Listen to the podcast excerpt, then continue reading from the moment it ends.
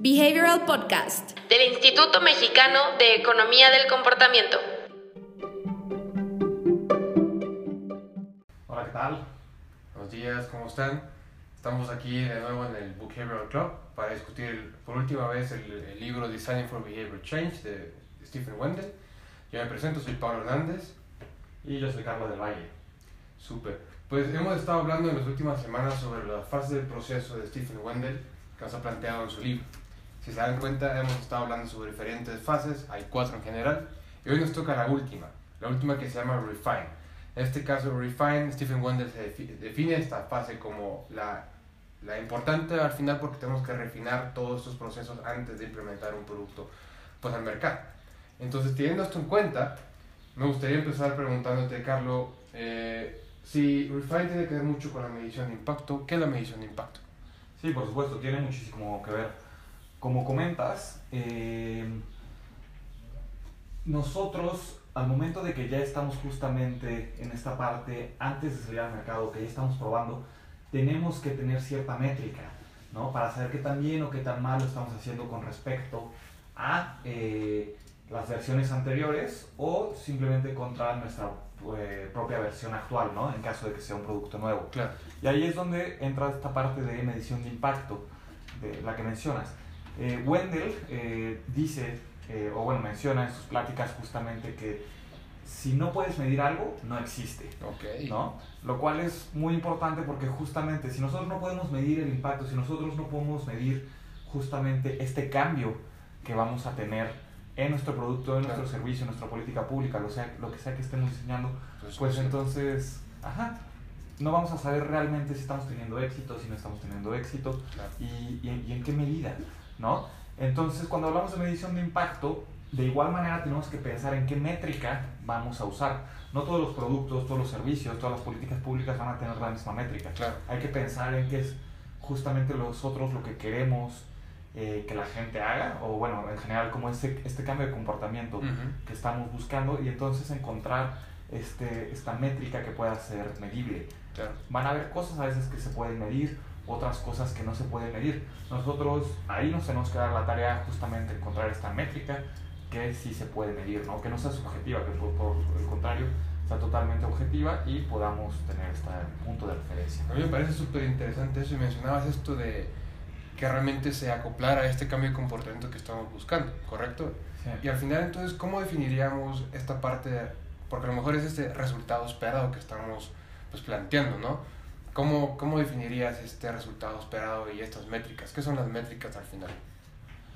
El resultado esperado, eh, pues ahora sí que tiene que ver mucho con lo que nosotros estemos buscando, ¿no? Este cambio de comportamiento final, digamos que este comportamiento clave. Ah. Si yo quiero que las personas se alimenten de una mejor manera, entonces eh, voy a, voy a te- mi- digamos que mi resultado final Ujú. justamente va a ser una mejor alimentación, por así decirlo. Pero esto lo tenemos que medir a través de pequeños, cam- pequeños cambios de comportamiento Ok. el hecho de que comiences a comer fru- más frutas y verduras en vez de eh, panquecitos, ¿no? Claro. Por decir algo. Entonces, si lo ponemos en ese ejemplo, digamos que nuestra métrica, tal vez en una cocina, va a ser qué tanta fruta se está consumiendo y qué tantos panquecitos se están consumiendo. Ok. De esta manera, digamos que puedes contar exactamente qué tanto se está consumiendo y qué tanto no. Lo medible que mencionabas antes. Ajá, justamente. Y, e incluso lo puedes llevar un poquito más allá, así depende de qué tan eh, escrupuloso quieras ser con tu resultado. Eh, pero puedes incluso hasta medir como por persona, ¿no? O sea, puedes ponerte ahí a medir, ah, ok, eh, la persona 1 tomó una fruta, Claro. la persona 2 tomó dos frutas, la persona 3 tomó un muffin y una fruta. Ok. ¿no? Entonces justamente puedes empezar incluso a tener estos resultados mucho más específicos, pero ya depende de qué tan escrupuloso Muy bien. quieras ser. Y tan fácil, porque no siempre O por puede- barato, ¿correcto? Puede Ajá. ser muy costoso estar siendo súper escrupuloso y al final pues, no, no sale. Justamente, te puedes complicar la vida en ese sentido. Pues, pues Wender justamente habla sobre tres, tres eh, características específicas sobre los resultados esperados que debemos de considerar. Uno, como mencionaba Carlos, es de que tiene que ser medible. Es decir, de que muchas veces suena muy, muy bonito y muy a lo mejor sexy utilizar la palabra percepción y, y poder mejorar la percepción de las personas, pero no se puede medir realmente estos elementos o reducir la, la corrupción, por ejemplo, que es corrupción al final.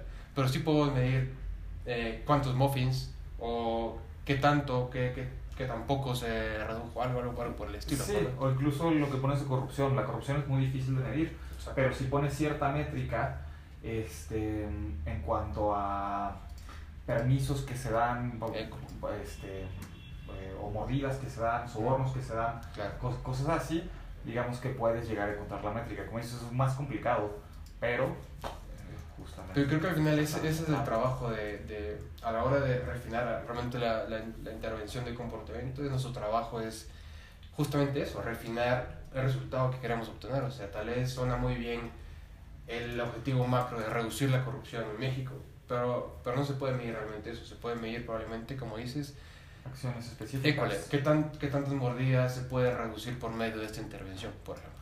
Justamente. ¿verdad? Y algo que estás mencionando que se me hace muy importante resaltar es, una vez que nosotros ya tenemos estos resultados, justamente tenemos que regresar a nuestro producto, a nuestra intervención, a lo que sea que estemos eh, diseñando Claro, y refinar. Ahora sí que es justamente este punto. totalmente. Volver a rediseñar, sí se tiene que rediseñar algo en caso de que los resultados hayan sido negativos, o si no, simplemente como pulir pequeños detalles para ya comenzar a escalar y que nuestra intervención o nuestro producto tenga el éxito que queremos que tenga. Totalmente. Y al final Wendell menciona, como les decía, habían 13, 13 eh, como características del resultado objetivo que queremos obtener.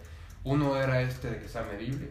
Y los otros dos tienen mucho que ver con lo que menciona Carlos ahorita de qué tanto se puede medir que es exitoso o un fracaso, o, digamos, o falla, ¿correcto? O sea, al final tenemos que esta, este resultado que determinemos tenga, tiene, tiene, que, perdón, tiene que tener esta facilidad de determinar si se hizo o no se hizo algo y si no se hizo algo, como mencionas, qué son los pasos siguientes que hay que tomar.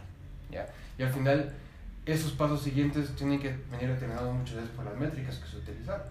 Wendell también menciona seis, car- seis características sobre qué, cómo deberían mencionarse, cómo deberían estructurarse unas eh, métricas. Al final tienen que ser confiables porque tienen que estar realmente anexadas al resultado final. O sea, no podemos utilizar, eh, si estamos hablando del objetivo de reducir mordidas, no podemos utilizar una métrica ajena a ese contexto de, de corrupción. Tiene que ser barata también, como mencionas, o sea, no podemos ser escrupulosos y in- indagar, indagar, indagar hasta llegar al final, pero mm, tal vez no sea lo más barato. Tiene que ser sensible de una manera porque tiene que facilitar que estos pequeños cambios de comportamiento se noten eh, a la hora de estar midiendo. Tiene que ser también reflectiva. Re- La reflectiva también tiene que ver con cambios, pero un- cambios mucho más grandes, es decir, qué tanto se hizo, qué no se hizo. El sensible tiene que ver más con, si estamos hablando en horas, por ejemplo, cuántas horas, el sensible te daría proba- probablemente los minutos o segundos que tardó la persona en hacer cierta acción. Y por último, tiene que ser rápida, es decir, que a la hora de estar midiendo una métrica, no te tienes que complicar extrayendo este valor que esté re- resultando de esta medición de impacto. Entonces, teniendo esas seis características, tú puedes generar realmente una, una estructuración de tus métricas mucho más fácil y al final aplicarlas a tu resultado. No sé cómo lo ves, ¿crees que falta alguna? Eh, no, creo que, creo que no fuiste bastante puntual. Pero esto es como una parte muy importante que tal vez no siempre se toma en cuenta, ¿no? Claro.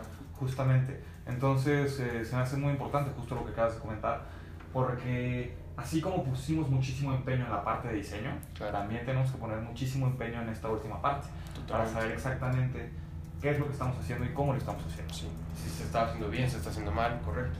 Y al final esto me, me lleva a preguntarte lo siguiente, al final, ¿qué herramienta es la que tenemos que utilizar para englobar estos conceptos de resultado esperado, outcome, métricas, medición de impacto? Al final, ¿cuál es nuestra herramienta base para medir todo esto? Eh, pues ahora sí que depende de lo que estemos midiendo, pero yo lo que recomendaría sería un RCT, Ok. ¿no? Una prueba de control aleatoria eh, digamos que es la prueba estándar de oro en las ciencias sociales. Incluso Wendell lo menciona eh, justamente en el libro. Y tiene que ver mucho con cómo tenemos un, eh, justamente un grupo de control y un grupo de intervención. Okay. Este grupo de control, digamos que se queda como actualmente está la cosa o las cosas, se le sigue dando el mismo mensaje o sigue teniendo el mismo producto, las mismas características, lo que sea que querramos medir. Y por otro lado, el grupo de intervención es este grupo en el que nosotros vamos a probar nuestro producto, nuestro servicio, nuestra política pública, el mensaje que querramos dar, etcétera, etcétera. Y con base en esto, pues podemos hacer esta medición de qué tanto impacto estamos teniendo o no. Sobre este grupo, digamos, que se aisló del control, ¿correcto? Exacto, justamente, hacemos esta comparación de uno con el otro. Súper. Ah, en, eh, en, el libro Wendell también menciona un método tal vez es, digamos, el RCT probablemente tenga que ver mucho, tenga que tener mucha planeación, etcétera, etcétera, para muchas veces reclutar a las personas, ¿correcto? Sí. Wendell menciona el pre-post-look impact, que es, digamos, es un approach un poco más, digamos, fácil y mucho más rápido, pero también menos certero, eh, porque al final lo que busca él es, se hace una, una medición súper rápido antes de pues, de lanzar el producto con un tipo de personas, no se excluye y no se incluye, digamos, a un, a un grupo de intervención. Y simplemente post la intervención se mide de una manera visual, muchas veces qué tanto se obtuvo el impacto. Como le digo, lo ideal es tener una RCT muchas veces, pero si no se tiene, se tiene que sacar algún tipo de indicio de resultados de impacto rápido, el pre-post look, eh, impact look, al final puede ser una manera muy, muy fácil de, de generar, digo, inicialmente, básicamente, eh, este resultado. Sí, claro, y es algo que justamente puedes correr rápido, es eficiente, es barato en ese sentido y te puede dar resultados preliminares.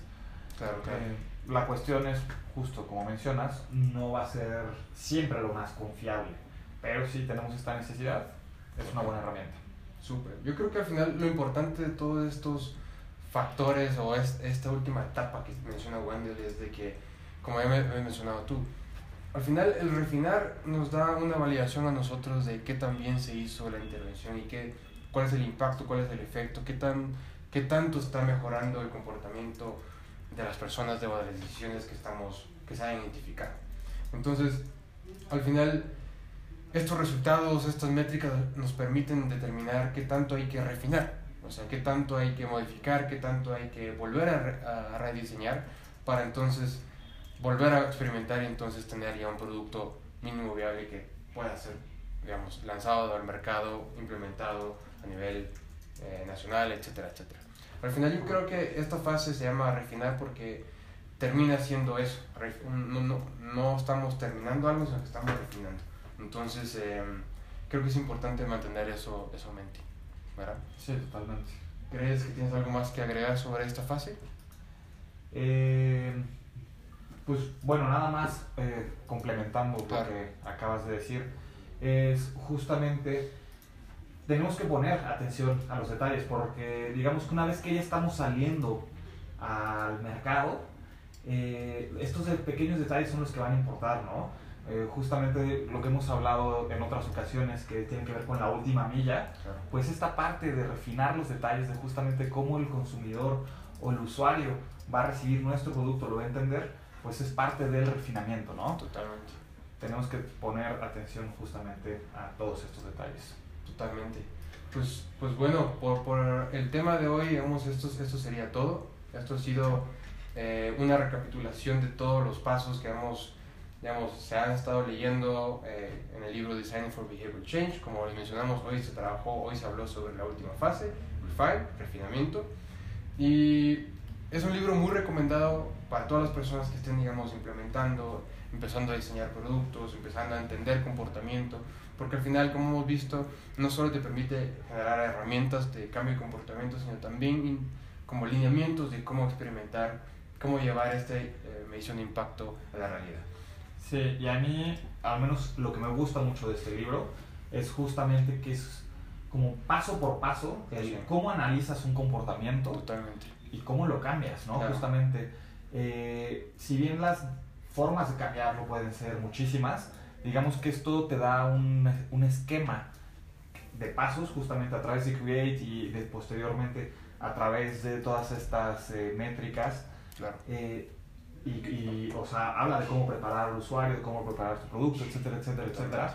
Pero justamente a mí eso es lo que se me hace más valioso eh, de este libro, que es como un Sí. paso a paso para cambiar comportamiento. A diferencia de otros libros eh, de economía del comportamiento, que son más de... Teóricos, etcétera, ¿no? Ajá, exacto, teóricos y explicarte por qué pasa cierto sesgo o, o cierto heurístico. Este no te habla específicamente de sesgos heurísticos, sino más bien ya Bueno, pasa a la acción. Exacto. Exacto, Pues, justamente. yo, yo creo que, yo creo que tiene mucho que ver con el trasfondo de, de Wendell, porque al final es uno de los practitioners, digamos, de estas personas que practican o llevan a cabo estos conocimientos en el campo. Entonces, al final, no es de sorprendernos que al final su libro evoque esta necesidad de accionar lo que se está poniendo en este libro. Entonces, al final, es muy recomendable para cualquier persona que esté implementando. Por favor, comparte eh, este capítulo a cualquier persona que esté ya sea diseñando, tratando de entender comportamiento, queriendo implementar algún producto, que antes de lanzarlo al mercado debería ver este, este capítulo para ver realmente qué podría mejorar antes de lanzarlo. Em, como, como algún mensaje extra, tenemos la otra semana empezamos con el siguiente libro, Notch, de Ritter Thaler y Cass Sunstein. Eh, ¿Quieres mencionar un poquito sobre el libro? Sí, claro. Eh, este libro, digamos que es uno de los más famosos de economía del comportamiento. Eh, y digamos que es de los primeros libros en hacerse famoso, por así decirlo, ¿no? No por nada es un best, es, es un best seller este libro, ha vendido miles de copias en todo el mundo y habla mucho justamente sobre la arquitectura de decisiones, eh, que es eh, como el contexto en el que nosotros tomamos decisiones, y como su propio nombre lo indica, habla sobre notch, ¿no? De los empujones, justamente. De hecho, en este libro es donde se acuña ese término que usamos eh, pues, casi casi en el día a día.